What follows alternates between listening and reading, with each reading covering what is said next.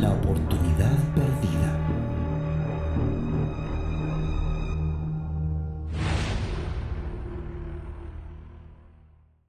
Hola a todos. Se dice que la constitución que debemos votar el 17 de diciembre es maximalista. ¿Qué significa que sea maximalista? Que tiene muchos artículos, que tiene muchos temas, que tiene muchas palabras. Tiene muchas palabras. La constitución vigente actual tiene 27.000 palabras y este proyecto de constitución tiene 44.000, 60% más. ¿Por qué es tan grande? ¿Por qué creció? Pues porque se incorporaron ciertas cosas. En particular, el contenido de las leyes orgánicas constitucionales establecidas en la constitución vigente, se incorporaron algunas partes esenciales en la nueva constitución. Estas leyes orgánicas son leyes de un quórum más alto que una ley común y corriente que se aprueba por mayoría. Una ley orgánica se aprueba en esta constitución, se aprobaba por cuatro séptimos. Cuatro séptimos. Esa es la razón por la cual se hicieron leyes orgánicas en la dictadura, para dejar todo amarrado y muy amarrado. En particular las cuestiones que tienen que ver con mercantilizar los derechos sociales. Eso es lo que quedó incorporado como ley orgánica constitucional. Bien, se han incorporado las leyes orgánicas constitucionales y llegamos a 44.000 palabras. No hubo copy-paste, no se incorporó entera una ley, y son varias leyes. Se incorporaron aspectos esenciales. ¿Cuáles? Aquellos que definen un sistema que gira en torno al mercado respecto a las decisiones de los derechos sociales como son la salud, la previsión y la educación. Se dice que no están incorporados. Se dice que no está el nombre de AFP en la Constitución. Y efectivamente no está.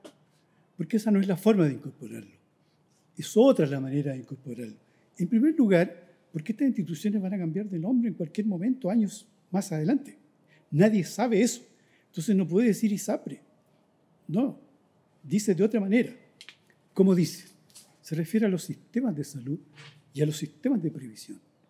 Sistemas de salud en Chile hay dos, FONAS y SAPRE, estatal y privado. Esos son los sistemas. En la previsión hay un solo sistema, la AFP. Todos tenemos que utilizar en la AFP. Entonces, ¿cómo se incorporaron? ¿Cómo dice el artículo correspondiente? Vamos a leer textual. El primero, el de la salud.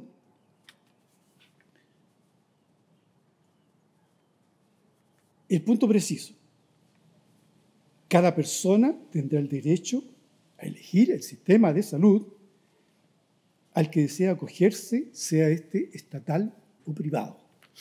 Bien, cuando dice que habrá dos sistemas, estatal o privado, está diciendo que habrán ISAPRES, que representan el sistema privado.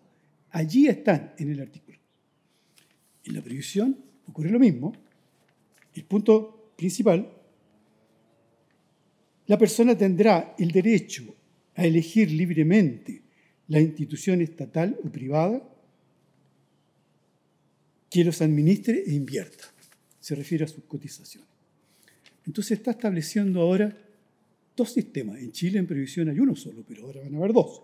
Se va a crear entonces un sistema estatal, en buena hora, pero está preservando el sistema privado, que son las AFP, al establecerlos de este modo en la nueva constitución. De manera que están o no están estas instituciones. Sí están, y están de esta manera en los artículos que acabamos de leer. Clausura una larga discusión en Chile respecto a la forma de visualizar los derechos sociales. Una forma, la vigente, que pone el acento en la mercantilización de los derechos sociales, donde hay un precio y las personas pagan. Y la otra visión, con un componente solidario, en que las personas aportan para que el resto, otros con menores ingresos, tengan también mejor salud y mejores pensiones. Hay una segunda forma de limitar las políticas públicas si alguna propuesta en relación a las cotizaciones dijera, propongo que una parte de las cotizaciones sean destinadas a solidaridad, sería inconstitucional, porque el artículo correspondiente incorporado a la Constitución señala que las personas, los afiliados, tienen propiedad sobre sus cotizaciones. Y en consecuencia, ninguna parte de las constituciones puede ir a un fondo solidario. Y esa propuesta sería inconstitucional.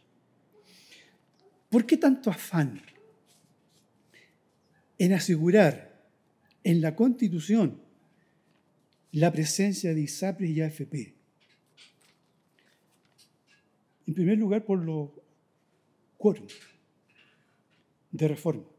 Si estas instituciones están en la Constitución, el quórum para modificarlo será más alto, porque una Constitución tiene quórum más altos.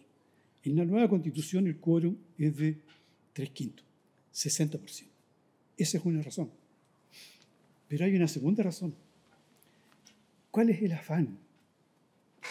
Durante 40 años, una discusión que ha tenido a la gente en las calles para poder modificarlo y nunca se ha podido modificar. ¿Cuál es el problema de fondo? Que la AFP es un, un negocio millonario. ¿Sabía usted, vecino,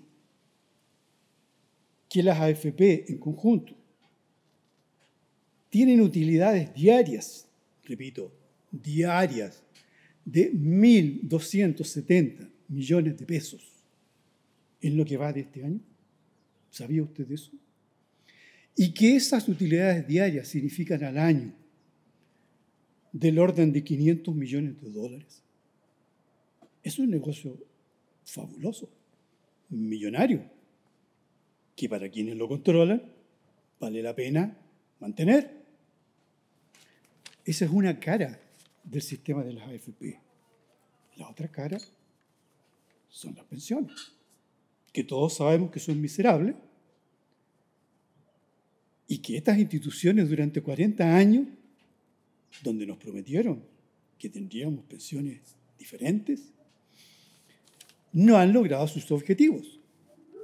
Y muy por el contrario, ve usted las siguientes cifras, vecino, amigo, ciudadano que está escuchando desde el comienzo de las AFP en 1981 hasta ahora, 2023, se han pagado pensiones en el sistema de AFP por un monto de 80 mil millones de dólares en todo ese periodo. Los aportes del Estado para mejorar las pensiones paupérrimas de los que reciben menos porque son tan miserables que no se pudo continuar con la situación y en el gobierno de la presidenta Bachelet se incorporaron entonces aportes que el Estado hace directamente. De los 80 mil millones que se pagaron, 50 mil millones han sido aportados por el Estado. Hagamos la resta. De los 80 mil millones, ¿cuánto han aportado las AFP? 30 mil millones. O sea, el Estado en la situación actual es el mayor aportante de pensiones. Eso es lo misérrimo del sistema que tenemos. Entonces, dos caras. Un negocio fabuloso. Y como sistema de pensiones, un desastre. Vecino, vote usted como quiera votar. Vote como a usted le parezca adecuado, pero vote informado vote informado.